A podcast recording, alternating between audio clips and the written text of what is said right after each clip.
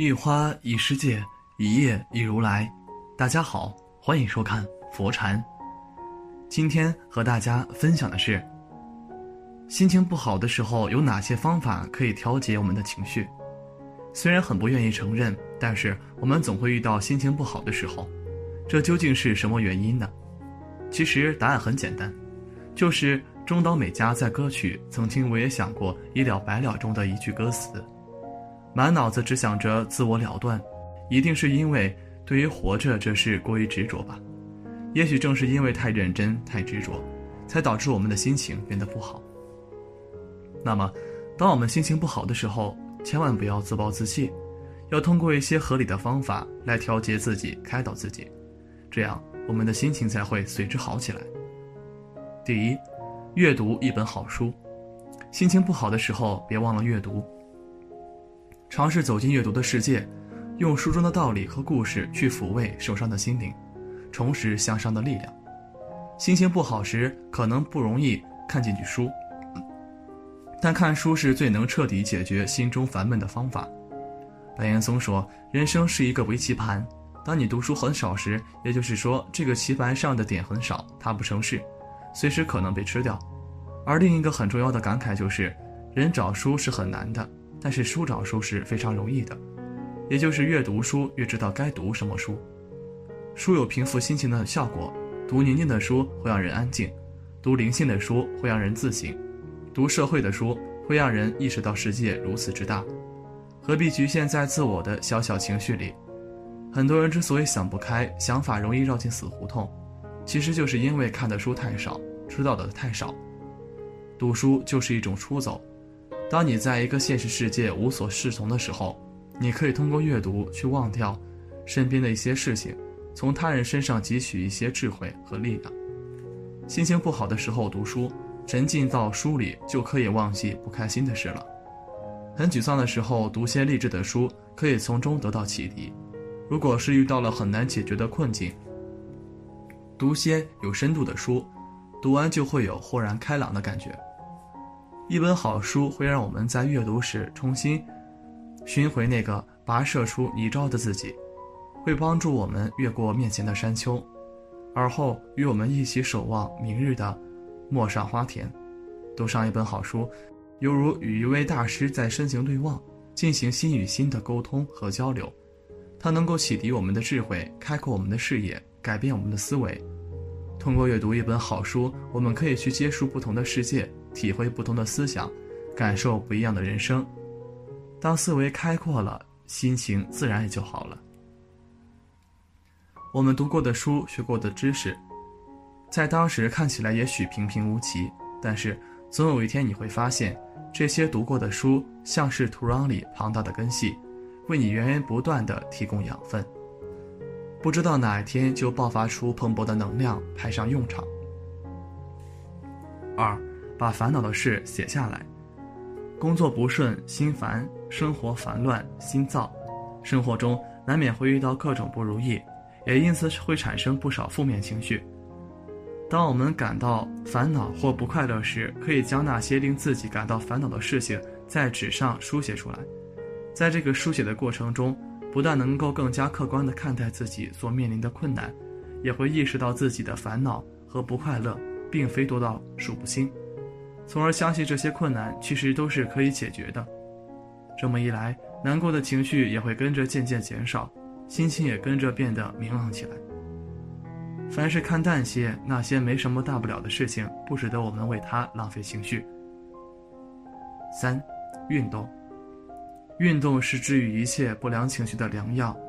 当我们心情不好的时候，或许会选择把自己关在家里，一待就是一整天，也不跟别人说话。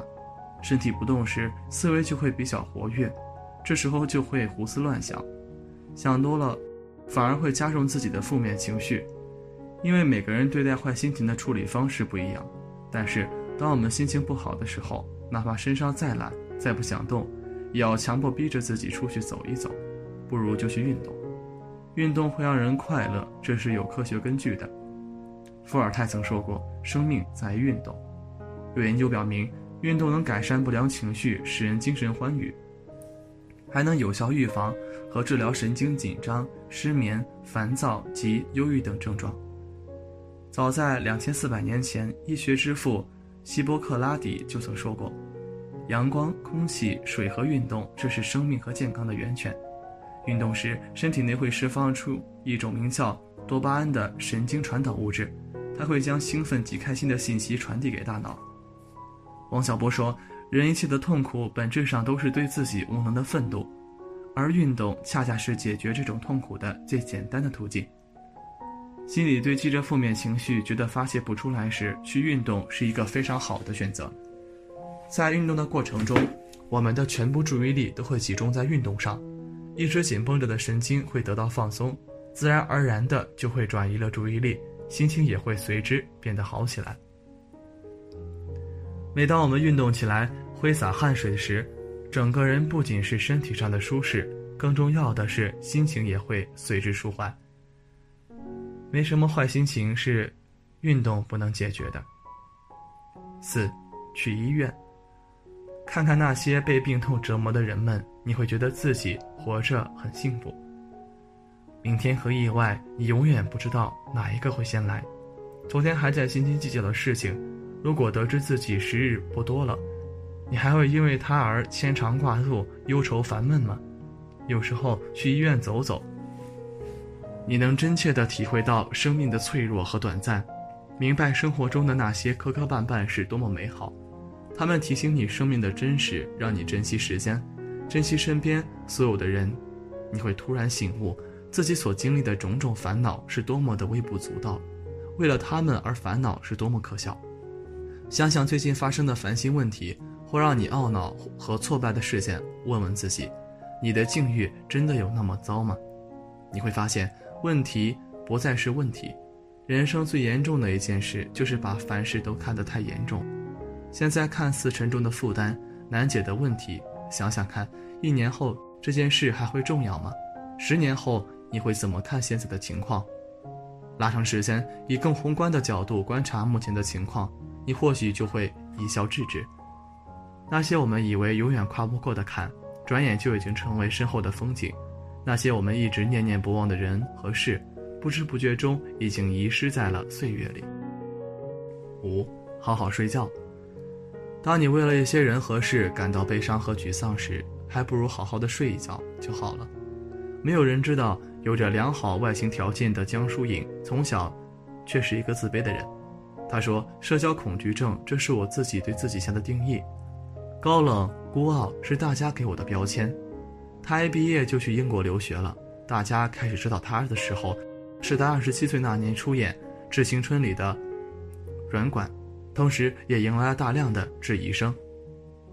那段时间，他压力大的甚至要崩溃，一度失去了再当演员的勇气。他说：“看到一些评论就不能够接受。”后来慢慢调整，就是只关注看。对角色方面有帮助的评论，不看有负面影响的东西。如果还是心情不好，就去睡觉，好好睡一觉就是成年人的重启方式。记得有位作家曾说：“今日的事情，尽心尽意尽力去做了，无论成绩如何，都应该高高兴兴的上床安睡。”夜晚是一个很好的调整、缓冲和疗愈的时间。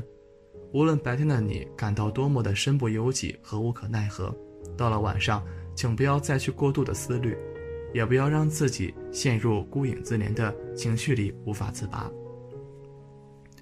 更不能做出让自己懊悔终身的决定。你就在夜晚好好休息，不要抱怨，不要沮丧，也不要哭泣。当你睡饱了一觉，第二天醒来就会发现自己满血复活。又开启全新的一天，为美好的新生活去全力奋斗和拼搏。有人说，不好的事情、糟糕的情绪，睡一觉就忘了。睡眠是非常有效的解压方法，通过睡眠能够让疲惫的大脑、心灵得到休息。好好睡一觉，然后相信明天的太阳仍然会升起，明天的自己一定会比今天更好。没有什么事情是睡一觉不能解决的。如果有，就再睡一觉。当你心情不好的时候，不妨去做这五件事：我相信你的心情肯定会有所好转。今天的分享就是这些，非常感谢您的收看。喜欢佛禅频道，别忘记点点订阅，期待你的留言和转发哦。在这里，你永远不会孤单。